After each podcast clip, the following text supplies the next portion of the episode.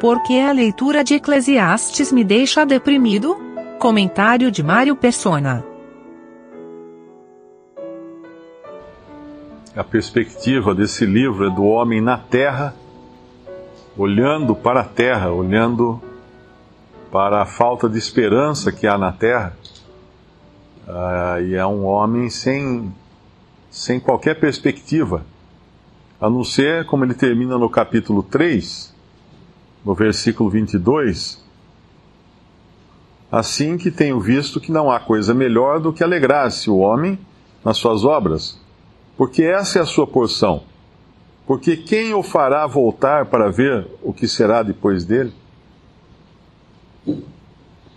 Ah, outro dia eu li ou ouvi alguém dizer, agora não lembro também onde foi, que existe uma frase muito muito usada que é quando alguém morreu, a pessoa fala, ah, não levou nada, né?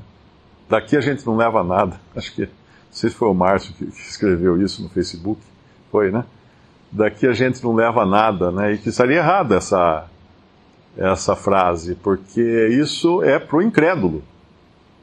Ele realmente sai daqui e não leva nada. Mas o crente leva tudo. Porque ele já tem, ele, ele recebeu aqui já todas as bênçãos espirituais nos lugares celestiais em Cristo Jesus.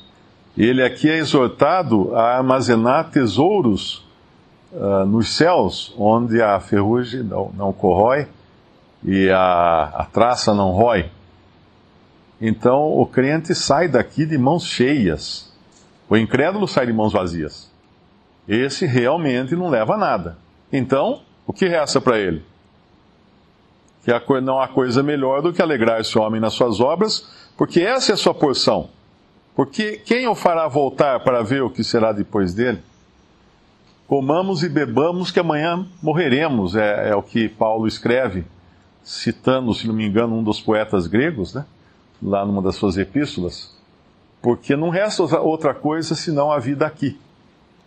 E nessa perspectiva, uh, olhando do homem na terra, olhando para as coisas na terra, para a vida na terra, o começo do capítulo 4 também não faz qualquer sentido para o cristão. Depois voltei e me atentei para todas as opressões que se fazem debaixo do sol. E eis que vi as lágrimas dos que foram oprimidos e dos que não têm consolador, e a força estava da banda dos seus opressores, mas eles não tinham nenhum consolador, ou seja, os oprimidos, porque eu louvei, pelo que eu louvei os que já morreram, mais do que os que vivem ainda. Melhor que uns e outros é aquele que ainda não é, que não viu as más obras que se fazem debaixo do sol. Essa é a visão também do homem que não tem esperança alguma e vai sair daqui e se for perseguido aqui também não terá consoladores, não terá consolo. Ele vai ser um desesperado, ele vai ser um, um perdedor, enquanto o poder está na mão dos que perseguem, dos opressores. Semana passada eu recebi um vídeo de alguém e era de uma entrevista em árabe.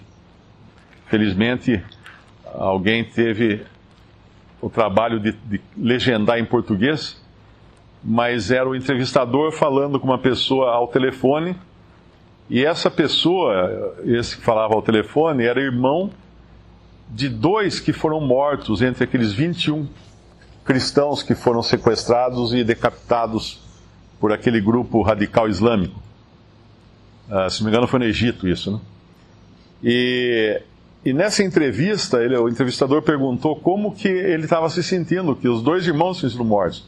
Ele falou: Olha, por incrível que pareça, eu estou muito feliz, porque eles estão com Cristo. E aqui em casa nós estamos todos felizes, ninguém está de luto. Nós estamos muito alegres, porque eles não só estão com Cristo, como nós estamos alegres e agradecemos também os, os radicais islâmicos, os terroristas, né? Porque eles não cortaram o áudio do vídeo que eles colocaram na internet, da decapitação, eles não tiraram o áudio, e no áudio, esses dois que eram irmãos entre si também foram decapitados, eles dão testemunho de Cristo na última hora. E, e a gente, olhando do ponto de vista cristão, quem que eram os opressores ali, quem eram os oprimidos? Quem eram os ganhadores? Quem eram os perdedores? Obviamente, aqueles que subiram para Cristo, dali, daquele, daquele local de martírio, né? Eram os vencedores. Os outros, pobres, opressores e perdedores. Então, o cristão, ele tem sim um consolador. O Senhor Jesus prometeu um consolador. Eu tenho certeza que numa hora daquelas, o consolador estava consolando também esses que são cristãos, que são irmãos em Cristo, no seu momento de maior aflição. E outra coisa que ele disse também, o entrevistador perguntou, uh, e, e, sua mãe, né, como é que está? Ele falou, pois é, eu perguntei para minha mãe se ela encontrasse na rua o, o homem que, que matou meus irmãos, o que ela faria? E ela respondeu, eu convidaria ele para entrar em casa e oraria por ele. Isso é uma coisa que não vem do homem, nenhum homem tem poder para fazer esse tipo de coisa. É só aquele que está em Cristo. E basta olhar a história do cristianismo para ver que as perseguições e as, as uh, aqueles que foram martirizados, os martírios, eles não, não reduziram o número dos cristãos. Pelo contrário, aumentou o número dos cristãos. Eles tinham consoladores quando eram perseguidos, quando eram oprimidos, e, e assim Deus, é, Deus é fiel na sua promessa, né? Mas assim que eles tombavam, outros vinham e tomavam seu lugar. E é isso que fala, inclusive, lá em Romanos, em Romanos não, em 1 Coríntios, capítulo 15, se não me engano, os que batizam pelos mortos. Qual que é? 29. Uh, versículo 27, antes, porque todas as coisas sujeitou debaixo de seus pés, mas quando diz que todas as coisas lhe são sujeitas, claro que está, claro está que se excetua aquele que lhe sujeitou todas as coisas. E quando todas as coisas lhe estiverem sujeitas, então também o mesmo filho se sujeitará àquele que todas as coisas lhe sujeitou, para que Deus seja tudo em todos. De outra maneira, que farão os, os que se batizam pelos mortos? Se absolutamente os mortos não ressuscitam? Por que se batizam eles então pelos mortos? Por que estamos nós também a toda hora em perigo? Eu protesto que cada dia morro gloriando-me em vós, irmãos, por Cristo Jesus nosso Senhor. Se como homem combati em Éfeso contra as bestas, que me aproveita isso se os mortos não ressuscitam?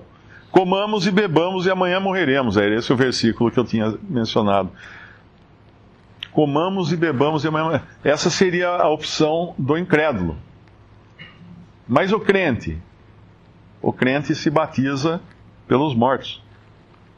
O que quer dizer isso? Que ele, como os mormons fazem, né, que ficam fazendo banco de dados de genealogia de todas as pessoas do mundo para serem para batizar como se fosse por procuração por aqueles que morreram sem ser batizados para garantir alguma forma a salvação deles? Não, de maneira nenhuma. Os mormons não creem nem, nem mesmo na divindade de Cristo e, e fazem isso sem ler os outros versículos que estão falando de perseguição, estão falando de morte, estão falando de, de, de sofrimento.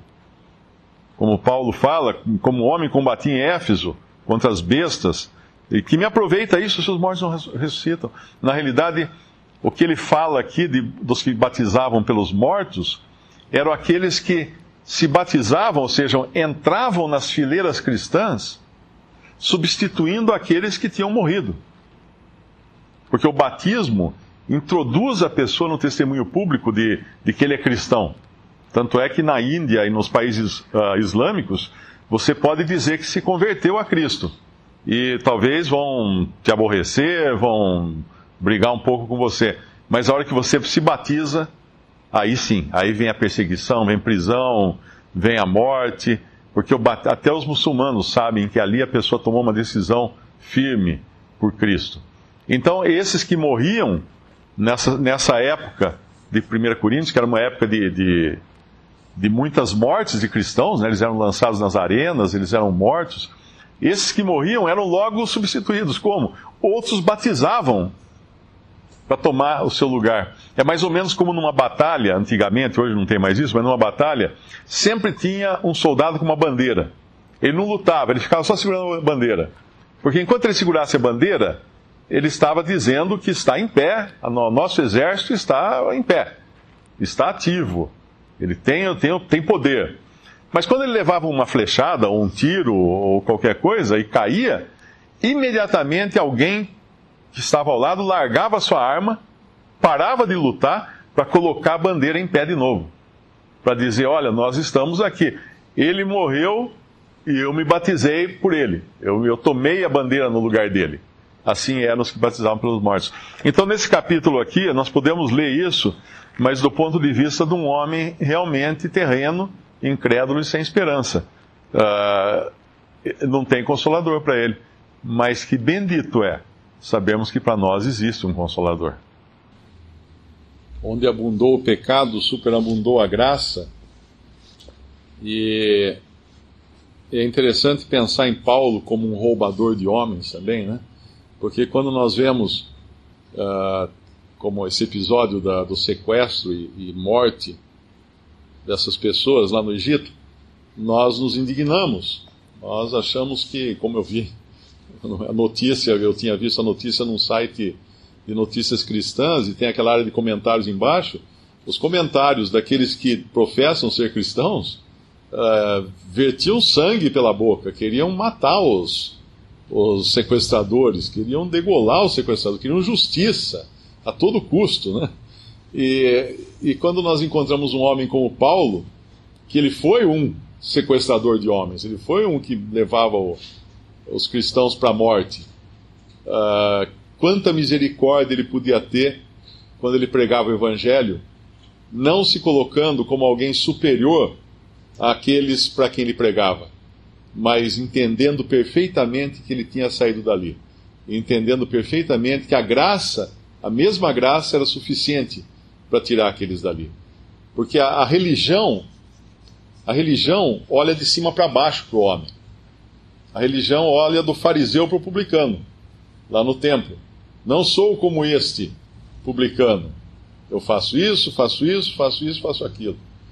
Mas a, a verdadeira compaixão uh, de um que prega, como Paulo, né, que foi escolhido para pregar os gentios, é aquele que olha e fala: Eu também estava ali e se, e se compadece daqueles que estão perdidos ainda e ora por eles para que eles sejam salvos. Que o Senhor pudesse nos dar um, um, um coração assim também. Uma outra coisa é que muitas vezes nós caímos uh, na, na mesma na, no mesmo espírito de Eclesiastes. Começamos a desanimar nesse mundo e achar que, ah, por que, por que, que eu nasci? Não teria sido melhor ser abortado? Por que, que eu vim ao mundo? Não é melhor nascer, é, como um amigo costumava dizer, é, nascer pobre, viver ignorante e morrer cedo? Não seria melhor assim? Porque daí não teria tanta, tanto desgosto, tanta coisa? E de fato, alguns profetas, por exemplo, eu acho que Jeremias, tem um momento que ele fala isso, que teria sido melhor ele ter morrido no ventre da sua mãe do que ter nascido. Paulo, num lugar, ele fala que teria sido é, que ele se desesperou da própria da própria vida. Essa é o que a gente pode chamar de cristãos em depressão, né? Mas tem um de quem o Senhor Jesus fala. Esse era melhor não ter nascido. Eu creio que é Judas, né? Não sei se é de Judas que ele fala isso. Uhum. Esse era melhor não ter nascido. Qualquer pessoa que se considera melhor não ter nascido, ela está se colocando no lugar daquele que Deus, que o Senhor falou que era melhor não ter nascido, Judas. Então Paulo agora lá no céu, ele deve olhar para trás e falar assim: que bom que eu nasci. Que bom ver a misericórdia de Deus em mim. Que bom, que maravilha foi. Sofri, sofri, mas eu vi Deus agir. Eu vi, conheci a sua graça a sua misericórdia, eu conheci coisas que os anjos jamais conhecerão, que é um perdido, completamente perdido, ser resgatado, ser perdoado e ser salvo por Cristo. E isso só acontece aqui nesta vida.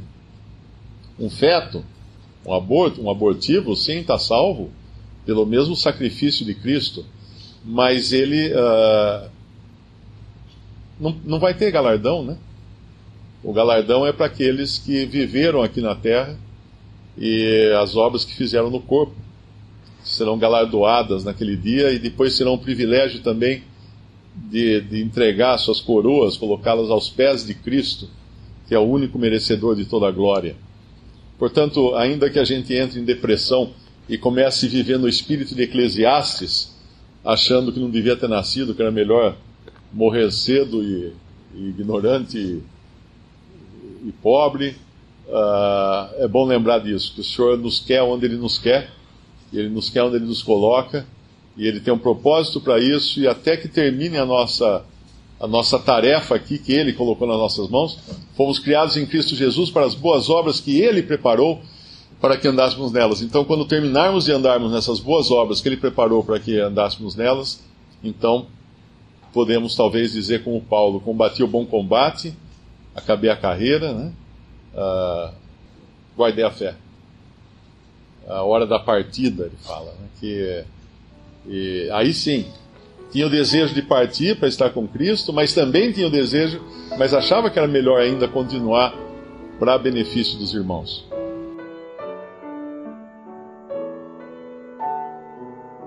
Visite respondi.com.br. Visite também 3minutos.net.